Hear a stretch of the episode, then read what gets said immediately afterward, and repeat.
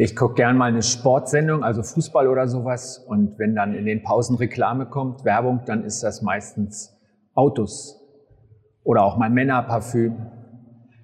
Und wenn wir als Familie irgendeinen so romantischen Film gucken und da gibt es Werbung, dann ist das vielleicht äh, Mittel zum Abnehmen, irgend so eine Fastenkur oder ganz andere Sachen. Fasten kennen wir, glaube ich, alle an irgendeiner Ecke. Aber da geht es dann nicht um Gott, sondern um meine Figur und was ich dran vielleicht ändern will. Aber wenn wir jetzt im Gottesdienst drüber reden, dann, dann ist es ja irgendwie Fasten mit Gott irgendwas Christliches. Und die Frage ist, was ist denn das eigentlich? Was ist Fasten mit Gott? Ist das so ein Deal mit Gott nach dem Prinzip, ich verzichte auf etwas, was mir wertvoll ist und ich schenke es Gott und dafür kriege ich vielleicht irgendwas? Aber wenn man mal drauf guckt, frage ich dich, warum sollte Gott das gefallen? Was hat er denn davon? Was soll er denn damit machen, dass du Hunger hast oder was auch immer oder dir dein Handy fehlt oder wie auch immer du fastest? Ich glaube, dass wir da auf dem Holzweg sind, wenn wir uns das so vorstellen. Ich möchte euch sagen, warum ich mich auf das Fasten mit Gott freue. Das ist mir heute ein Anliegen. Und ich glaube, Fasten ist das Gegenteil von Verzicht. Fasten führt nicht zum Verzicht, sondern zum Gewinn. Fasten begleitet mich bei der Konzentration auf die Hauptsache und macht mich frei von Nebensächlichkeiten.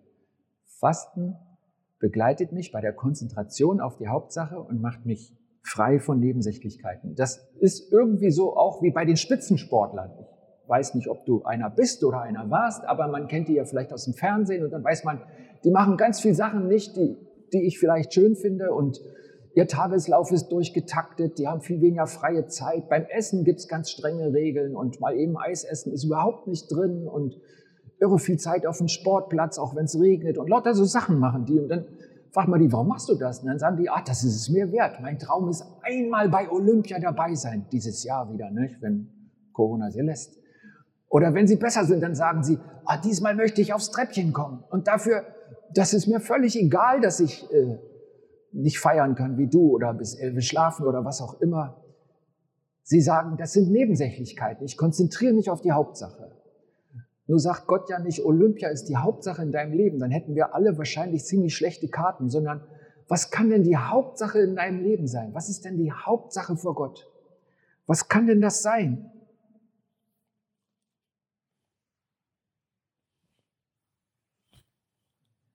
Ganz schön still. Habt ihr eine Idee, was ist die Hauptsache? Ich glaube, ich verstehe dich nicht durch den Filter. Zeit mit Gott verbringen. Ja, ja, ich glaube, das ist die Richtung. Ich glaube, das ist eher Mittel für die Hauptsache. Aber ich glaube auch, dass es, dass es in der Richtung ist das, das wirklich wertvoll. Ich glaube, dass die Hauptsache im Leben ich glaube an die Bibel. In der Bibel steht, wir sind dafür geschaffen. Wir sind geschaffen von Gott. Und ich glaube, die Hauptsache ist, diesem Gott zu begegnen. Die Begegnung mit Gott, mit Jesus. Und das ist total, das hat mein Leben total verändert, weil ich das so erlebt habe. Und wir feiern in einer Woche Ostern. Das ist jetzt sozusagen die Endspurtwoche vor Ostern. Die Christen haben ja da so eine ganze Zeit irgendwie ab Aschermittwoch etabliert, wo man sich so irgendwie auf Ostern vorbereitet, mehr oder weniger. Und jetzt ist es noch eine Woche oder noch fünf Tage bis Karfreitag. Und ich glaube, an Ostern geht es ganz doll um die Hauptsache. Und ich glaube, die Hauptsache ist diese Beziehung, die Begegnung mit Gott. Und da könnte es sein, Zeit mit Gott zu verbringen. Das ist wirklich ein guter Tipp. Ich merke, dass ich Heute habe ich über eine Stunde in einem Buch gelesen und dann gebetet. Und äh, es ist ein Buch, was so die letzten Tage von Jesus beschreibt. Einfach so an den Berichten in der Bibel lang geht und dann auch mir zeigt, was das bedeutet. Ich habe mir noch nicht viel Gedanken gemacht, warum Jesus eine Dornenkrone aufkriegt. Dachte ich, die, die Soldaten hatten einfach einen sehr brutalen Humor. Aber in diesen Dingen steckt was. Jesu beten im Garten Gethsemane und so viele Dinge, die ich entdecke. Und, und ich merke, es tut mir gut, weil es meine Beziehung zu Gott stärkt. Die Hauptsache wird größer. Und ich wünsche dir das auch, dass die Hauptsache in deinem Leben größer wird. Und ich glaube, die Osterfeiertage, weil da darüber geredet wird, was Gott für uns getan hat, sind eine Riesenchance, dass die Hauptsache größer wird. Und Zeit mit Gott verbringen, die Beziehung zu ihm pflegen, die Beziehung zu ihm suchen, etwas über ihn hören, in der Bibel lesen, vielleicht durch unseren schönen Haslocher Wald laufen und in der Stille gucken, ob, ob ich was empfinde von Gott. Ganz viele Dinge sind einfach nur Werkzeuge, Hilfsmittel auf diesem Weg. Und so würde ich auch das Fasten einordnen. Fasten ist ein Hilfsmittel, ein, ein Werkzeug auf dem Weg, dass die Hauptsache in mir größer wird. Wir hatten ja im Januar schon mal vorgeschlagen, lasst uns als Gemeinde eine Woche fasten. Ich habe da mitgemacht und einige andere auch. Da gab es auch schon mal eine Predigt hier vom Günther. Und ich wusste, dass der Walter und die Isidore Heri mitgemacht haben. Das ist ein Ehepaar aus unserer Gemeinde um die 80. Die können wegen Corona zurzeit nicht kommen. Ich habe vor ein paar Tagen mit ihnen telefoniert und habe sie gefragt, hier, wie war denn das für euch mit dem Fasten? Und der Walter sagt, ehrlich gesagt, ich hatte starke Vorbehalte gegen das Fasten. Auf mich wirkt das wie so ein Kuhhandel. Ich dachte, die Christen, die fasten, versuchen, Gott mit meinem Verzicht zu überreden, dass er mir das gibt, um was ich ihn bitte. Und dann berichtet weiter in den Tagen vor dieser Fastenwoche, vor der Predigt im Januar, da hat Gott ihm im Gebet gezeigt, an einer Bibelstelle, wo er mit einmal merkte, das kann man auf die Frage beziehen, fasten oder nicht. Und dann hat Gott ihm gezeigt, dass er sich nicht mehr gegen das Fasten sträuben soll. Und er hat mitgemacht zusammen mit seiner Frau. In ihrem Fall haben sie gesagt, wir verzichten jeden Tag aufs Mittagessen. Und in der Zeit beten wir zu Gott. Und dann sagt er, das hat uns so gut getan, dass wir noch eine Woche dran gehängt haben. Wir haben nicht eine Woche gemacht, sondern zwei. Und ich glaube, an diesem Bericht von Walter sieht man, ähm, dass ganz entscheidend ist, dass er das Fasten einsetzt für die Zeit mit Gott. Die sind gerade dabei, so die Memoiren zu schreiben. Die waren ja viele Jahre in Brasilien, haben unheimlich viel Tolles erlebt und die hätten ja auch sagen können, ich habe jetzt gefastet und dadurch hatte ich die ganze Mittagszeit zwei Stunden jeden Tag mehr mit Abwaschen und Kochen und was weiß ich alles, um an meinem Buch zu schreiben. Aber das haben sie nicht gemacht. Die haben gesagt, wir haben die Zeit genutzt, um die Beziehung zu Gott zu pflegen. Und das ist einfach entscheidend. Das Motiv, warum faste ich? Fasten ohne den suchenden Blick auf Gott, ohne die Hinwendung zu ihm, bringt geistlich gar nichts. Ich habe euch heute vier Punkte mitgebracht zum Fasten. Vier Punkte, die ihr mitnehmen könnt. Der erste Punkt lautet, Fasten ist normales Christsein. Ich glaube, der Punkt ist wichtig, weil in meinem Leben, ich bin schon 30 Jahre Christ, aber da war das bisher gar nicht so normal. Aber ich habe da mal in die Bibel geguckt und habe gesehen, das kommt da ziemlich oft vor. Da sitzen die zusammen und im Nebensatz, quasi kann man es ganz schnell überlesen, heißt es, als sie zusammen beteten und fasteten, da redete Gott zu ihnen und dann geschah was ganz Großes. Und wenn man es nicht überliest, auf das Fasten wird nicht weiter eingegangen, merkt man gar nicht, das war für die normal. Die haben ohne Grund einfach so zusammen gefastet. Und ähm, es gibt auch ein Gespräch zwischen Jesu und den Jüngern von Johannes den Täufern. Die sind mal zu Jesus gekommen und haben gefragt, wie kommt es, dass wir, die Jünger von Johannes dem Täufer und die Pharisäer, die fasten so viel und deine Jünger gar nicht? Und dann hat Jesus geantwortet, können die Hochzeitsgäste denn trauern, wenn der Bräutigam bei ihnen ist? Die Zeit kommt früh genug, dass der Bräutigam von ihnen genommen sein wird. Dann werden sie fasten. Jesus sagt voraus in seiner Antwort an die Johannesjünger, dass die Christen fasten werden. Seine Jünger, seine Schüler, das sind ja die Christen. Und er sagt, sie werden fasten. Die werden das auch machen. Und in der Antwort gebraucht er ein Bild, was er ja, von sich aus da reinlegt, was gar nicht in der Situation stand. Er redet von Braut und Bräutigam. Und er sagt, du musst nicht fasten, sondern das ist eine Liebessache zwischen dir und Gott. Du darfst fasten. Und den Satz will ich uns einfach mal mitgeben. Gott zwingt dich nicht zum Fasten, sondern er bietet dir ein Fasten an. Fasten ist normales Christsein. Das zweite, Fasten ist Beziehungsgeschehen. In der Bergpredigt, das ist die längste Predigt von Jesus, die erhalten ist, die steht auch in der Bibel, da sagt Jesus unter anderem auch übers Fasten zwei, drei Sätze und er sagt, wenn ihr fastet, dann setzt keine wehleidige Miene auf wie die Heuchler, sie vernachlässigen ihr Äußeres, damit die Leute ihnen ansehen, dass sie fasten. Und ich versichere euch, die Ehrung der Leute ist dann auch ihr ganzer Lohn. Wenn du fastest, dann pflege dein Haar und wasche dein Gesicht, damit die Leute nicht merken, dass du fastest, sondern nur dein Vater, der im Verborgenen ist. Und dein Vater, der auch das Verborgene sieht, wird dich belohnen. So redet Jesus. Und da kann man zwei Dinge dran sehen. Das erste ist, erst redet er in der Mehrzahl, wenn ihr fastet. Und einen Satz später redet er in der Einzahl, wenn du fastest. Das heißt, Jesus sagt, Fasten könnt ihr alleine oder zusammen. Du kannst alleine deine Beziehung zu Gott suchen und pflegen und sagen, jetzt, jetzt nutze ich dieses Werkzeug, ich lasse mich darauf ein, weil ich einfach Sehnsucht danach habe, dass, dass ich mehr mit diesem Gott erlebe, dass ich ihm näher komme, dass ich ihn besser verstehe, dass er mir Erkenntnis gibt, dass ich seine Gegenwart fühle. Das kannst du alleine machen. Wir haben es letzte Mal als Ehepaar zusammen gemacht im Januar. Ich glaube, wir werden es auch jetzt wieder als Familie machen und ähm, wir können auch als Gemeinde fasten.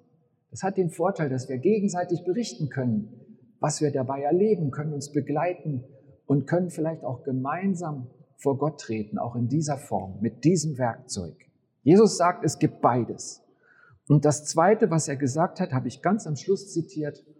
Gott wird das Fasten belohnen. Gott wird das Fasten belohnen. Das ist total klasse. Aber jetzt könnte gleich wieder die Frage kommen, gibt es da doch einen Deal mit Gott? Ich faste und ich kriege was, weil er belohnt ja? Und die Antwort ist einfach nein. Man kann Gott nicht mit Fasten überreden, etwas von ihm zu erhalten. Das nicht. Aber was ist dann seine Belohnung? Was kann das sein? Und jemand, der da Erfahrung hat, der hat gesagt, Fasten positioniert dich für die Gnade Gottes. Fasten bringt dich in die Position, dass du die Gnade Gottes empfängst, spürst, siehst. Ich selber, ich würde es so ausdrücken, ich habe auf etwas verzichtet, was ich zum Leben brauche, um zu erleben, wie Gott mich berührt und mich versorgt. Ich erinnere mich, diese Woche im Januar, die war für mich ganz besonders, weil ich habe mich total auf Gott gefreut. Und das ging so den ganzen Tag über, nicht nur die Zeiten, wo ich wirklich Stille hatte. Und ich weiß gar nicht so richtig warum, und ich kann auch nichts Spektakuläres berichten. Als ich gefastet habe, ist, keine Ahnung, hat die Erde gebebt oder so. Nein. Aber es war irgendwie so gut. Das ist meine Erfahrung. Ohne etwas Spektakuläres hat es meiner Beziehung zu Gott gut getan. Und ich freue mich auf die kommende Woche. Fasten ist Beziehungsgeschehen. Der Punkt zwei. Punkt drei. Fasten ordnet die Seele unter. Fasten ordnet die Seele unter. Es gibt ein großes Problem von Christsein. Das ist eigentlich ein Problem von Menschsein. Wir blockieren die Kraft Gottes, weil wir so selbstzentriert sind. Ganz schnell steuere ich mein Leben nach der Frage, was bringt es denn mir? Was bringt es denn mir, wenn ich in Gottesdienst gehe? Was bringt es denn mir, wenn ich in der Bibel lese? Was bringt es denn mir, wenn ich anderen Leuten helfe? Was bringt es denn mir, wenn ich früh aufstehe? Was bringt es denn mir, wenn ich freundlich bin zu meinem Nachbarn? Der ist es ja auch nicht. Also so schnell drehen wir uns um uns selber. Und beim Fasten wird diese Selbstzentriertheit gebrochen. Fasten hilft, dass Gottes Willen zu meinem Willen wird. Das macht es nicht automatisch, aber es, es hilft dabei. Dazu erkläre ich mal ganz kurz, wie Gott uns Menschen geschaffen hat. Gott sagt, der Mensch ist Körper, Seele und Geist. Das sagt Gott in der Bibel und er muss es ja wissen, denn er hat uns geschaffen. Der Körper, da kann sich jeder was drunter vorstellen. Nicht? Wenn ich jetzt zu meiner Frau gehe und pieke ihr da in die Wange, nehmen wir mal an, sie hat keinen Mundschutz auf, dann hat sie da einen roten Fleck und sie spürt es und ich spüre es. Wir haben beide einen Körper. Ja? Könnt ihr ja nachher mal ausprobieren, ob das klappt. Okay, also Körper, da kann sich jeder was drunter vorstellen. Die Bibel sagt uns, wir haben jetzt einen irdischen Körper, also wir würden sagen biologischen Körper und wir werden einen himmlischen Körper haben in Gottes neuer Welt. Der Mensch ist Körper. Der Mensch ist auch Seele. In dem Bericht der Bibel, wo der Mensch geschaffen wird, da können wir lesen, da bildete Gott, der Herr, den Menschen aus Staub vom Erdboden. Das wissen wir ja biologisch. Die Zusammensetzung, man wird wieder zu Staub. Man, das, das sind die Elemente, aus denen der Mensch zusammengesetzt ist. Ganz viel Wasser und dann Staub, was auch immer die Elemente sind. Da bildete Gott, der Herr, den Menschen aus Staub vom Erdboden und hauchte in seine Nase Atem des Lebens. so wurde der Mensch eine lebendige Seele. Da steht nicht, da bekam der Mensch eine lebendige Seele, so wie wenn der Mensch war schon da und dann hat er noch ein Turbo gekriegt, die Seele, irgendein Element, sondern er wurde eine lebendige Seele. Der Mensch ist lebendige Seele. Der Mensch ist auch Seele. Und in der Seele sitzt unter anderem unsere Gefühle oder unser Willen, die Seele. Und dann gibt es auch noch den Geist. Der Mensch hat auch einen Geist. Und wenn wir anfangen an Gott zu glauben, dann verbindet sich unser Geist mit Gottes Geist. Und über ihn sind wir mit Gott verbunden. Paulus erklärt mal den Korinthern in dem ersten Brief, den wir in der Bibel an, aus dieser Korrespondenz haben. Da geht es darum, kann es überhaupt sein, dass der Mensch aufersteht? Das ist auch gar nicht möglich. Man sieht den Körper da liegen, der ist tot und du sagst, das geht weiter. Und dann erklärt Paulus, so ist auch die Auferstehung der Toten. Es wird gesät in Vergänglichkeit, der Körper, der mal sterben wird. Es wird auferweckt in Unvergänglichkeit. Es wird gesät ein seelischer Leib, es wird auferweckt ein geistlicher Leib. Wenn es einen seelischen Leib gibt, so gibt es auch einen geistlichen. So steht auch geschrieben, der erste Mensch, Adam, wurde zu einer lebendigen Seele. Das haben wir gerade gelesen. Der letzte Adam zu einem lebendig machenden Geist. Der letzte Adam, das ist Jesus. Das ist eine Beschreibung für Jesus. Der letzte Adam zu einem lebendig machenden Geist. Körper, Seele und Geist, das sind wir. Und was bewirkt nur das Fasten? Fasten hilft, dass meine Seele still wird, damit ich den Geist höre. Ich glaube, in diesen drei Bildern, was wir sind, Körper, Geist und Seele, ist es gut, wenn wir ein Gleichgewicht haben. Es ist nicht gut, wenn man seinen Körper verachtet. Es ist nicht gut, wenn man seine Gefühle verachtet. Aber es ist auch nicht gut, wenn die Seele so laut ist, dass ich den Geist nicht höre. Und weil die Seele oft laut ist, hilft Fasten, dass meine Seele still wird, damit ich den Geist höre. Fasten hilft, dass Gottes Willen zu meinem Willen wird. Der dritte Punkt. Fasten ordnet die Seele unter. Und der letzte Punkt, Fasten treibt den Unglauben aus. Unglauben ist auch ein Phänomen der Seele. Der Zweifel, der in meiner Seele sitzt, der Unglaube, der sich daraus bildet oder der Kleinglaube. Und deshalb stärkt es den Glauben, wenn Fasten uns hilft, den Fokus von dem wegzunehmen, was die Seele uns sagt, und auf den Geist zu schauen. Es gibt einen wichtigen Bericht in der Bibel und den, der steht in Markus Kapitel 9. Da wird berichtet, dass Jesus mal mit seinen Jüngern und vielen Menschen unterwegs war. Sie sind also durch die Landschaft marschiert und kamen an einen Berg. Und dann hat Jesus gesagt, ihr wartet jetzt mal hier, ich nehme drei Jünger mit, ihr kommt mit, ich gehe mal auf den Berg, wir kommen wieder. Und dann sind die ab auf den Berg und dort haben die Jünger dann berichtet, wurde Jesus verklärt, er wurde so leuchtend wie so ein Engel und sie haben Mose und Elia gesehen und die Jünger waren völlig geflasht, was sie da erlebt haben. Und währenddessen waren ja noch neun seiner zwölf engsten Jünger nach unten und eine riesen Menschenmenge. Und dann kam ein Vater dazu und er hat gesagt, hey, ich suche Jesus, ich habe ein Problem. Dann haben gesagt, der ist gerade nicht da, wir sind seine Jünger, aber der, der kommt wieder, der ist gerade oben auf dem Berg. Dann hat der Vater gesagt, könnt ihr mir auch helfen? Haben gesagt, was, worum geht's denn? Dann sagt der Vater, hier, mein Sohn ist krank und, und mh, mm, der ist besessen und die Ärzte können ihm nicht helfen und es ist so anstrengend für mich. Ich, ich brauche Hilfe. Dann haben die gesagt, wir beten für dich. Wir beten für deinen Sohn. Dann haben sie gebetet, im Namen von Jesus äh, gebieten wir jetzt diesem Geist, diesem Dämon, dass er aus diesem Kind fährt. Und dann war nichts passiert. Dann haben sie gesagt, oh Herr, wir bitten dich in Jesu Namen, dass du doch dieses, dieses Kind rettest. Und dann haben sie gesagt, oh, oh Herr, wir, wir befehlen jetzt deine Heilung über diesem Kind. Und er wurde einfach nicht gesund. Und dann war unter der Menge der Zuschauer waren auch so ein paar, die hatten den Fehlersuchblick. Ich weiß nicht, ob du den Fehlersuchblick kennst, das ist, das ist Gift. Ich wünsche dir, dass du den Fehlersuchblick nicht hast. Das waren Schriftgelehrte, also Leute, die sich gut auskannten in der Schrift und die haben die ganze Zeit geguckt, wo ist der Fehler? Das kann doch nicht wahr sein mit diesem Jesus.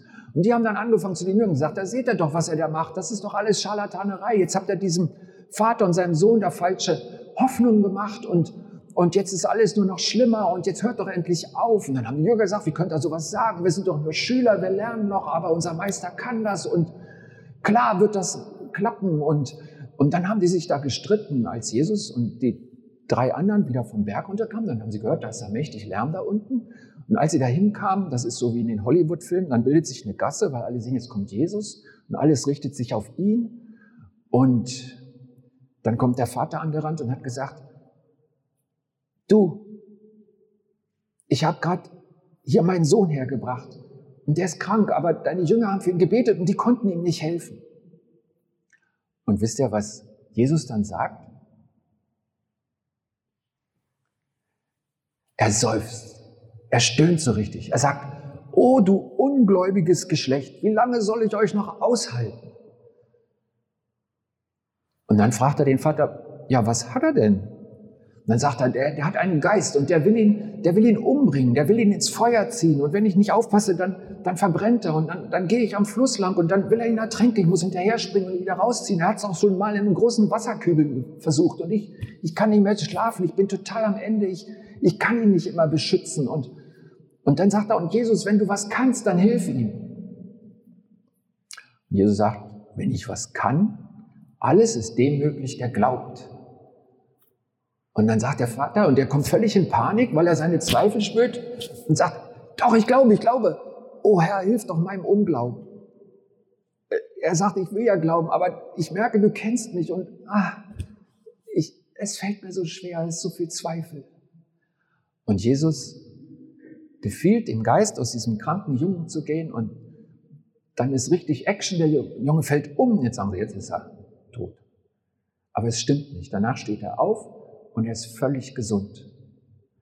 Und die Leute, die staunen und loben Gott und sagen, oh, was wir heute gesehen haben, wie mächtig doch Gott ist und, und wie sehr dieser Jesus Gottes Prophet, Gottes Bote ist, Gottes Botschaft hat. Das haben wir mal wieder gesehen. Seine Worte sind klasse und jetzt sehen wir auch, es stimmt, was er macht. Und die waren total begeistert und die, die mit dem Fehlersuchblick, die mit dem Gift, nicht? Die waren still, aber die haben das nicht an sich rangelassen, dass Jesus der Sohn Gottes ist.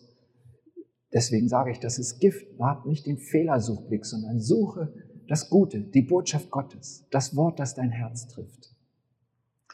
Und als sie dann endlich alleine waren, dann haben die Jünger Jesus gefragt, hey, wieso konnten wir ihn denn nicht austreiben? Und dann sagt Jesus, diese Art kann nur durch Gebet ausgetrieben werden. Und an der Stelle haben viele der ganz alten Schriften eingefügt und Fasten. Also die ältesten Schriften, die wir von dem Markus-Evangelium haben, haben das nicht, aber sehr schnell haben das viele da eingefügt. Und wir schauen mal, warum. Einfach können wir festhalten, Jesus sagt nicht, bei schweren Dämonenaustreibungen müsst ihr beim Beten eine Schippe drauflegen und auch noch fasten. Also nochmal als Wiederholung, Fasten ist keine Bezahlung für Gottes Handeln. Das hat er nicht gesagt. Sondern wenn wir genau hinsehen, redet Jesus in der ganzen Begebenheit über Unglauben und über Kleinglauben und nicht über Besessenheit. Als er zu den Jüngern kam und gehört hatte, was geschehen war, rief er, O du ungläubiges Geschlecht. Ungläubig. Als der Vater ihn um Heilung bittet, sagt Jesus ihm, alle Dinge sind möglich dem, der glaubt. Und der Vater antwortet verzweifelt, weil er es auf sich bezieht und seinen Mangel spürt. Ich glaube, hilf meinem Unglauben. In der ganzen Geschichte will Jesus den Betroffenen und uns sagen, euer Glaube ist zu klein. Deshalb konntet ihr nicht Gottes gutes Werk an dem besessenen Knaben tun. Ihr müsst stärker mit Gott verbunden sein, damit er seinen Willen seht und er durch euch seine Taten tut. Und nur im Gebet, Jesus sagt, diese Art fährt nur aus, durch Gebet. Nur im Gebet der intensiven Beziehung zu Gott werdet ihr lernen, Dämonen auszutreiben. Und weil Fasten dabei helfen kann, die Beziehung zu Gott zu pflegen, ihm näher zu kommen, ihn besser zu verstehen, ist das Wort hier in vielen Schriften eingefügt worden. Was will ich sagen? Was ich sagen will, ist, Fasten ist nützlich. Und wir haben einen alten christlichen Brauch der Fastenzeit. Und jetzt kommt die Osterwoche in fünf Tagen ist Karfreitag. Und ich habe es einfach ausprobiert. Und dazu lade ich euch ein. Sucht die Zeit, wann ihr es wollt.